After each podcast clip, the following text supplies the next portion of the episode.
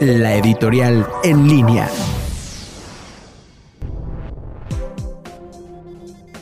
Hola amigos en línea, soy Mariano Bravo. Elecciones. Nunca paran las elecciones. Hace unas semanas el presidente de México y el presidente de Estados Unidos tuvieron su primera reunión y acto de campaña conjunto en Washington. El mexicano aprovechó para distraerse un poco del COVID y el americano para ir construyendo un nuevo mensaje sobre la relación con nuestro país. Semanas después, vemos cómo ambos mandatarios entre protocolos sanitarios hacen circo, maroma y teatro para mantener la agenda en sus declaraciones, tweets o conferencias. AMLO ha puesto a juicio popular lo que salga del caso Lozoya.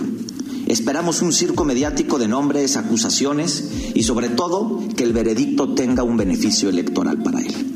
Donald Trump ha pedido aplazar las elecciones de noviembre alegando un fraude masivo en el voto por correo. Esto sin lugar a dudas es un parteaguas en la democracia americana.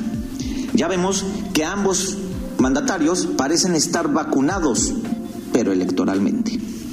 Muchas gracias. Seguimos en línea.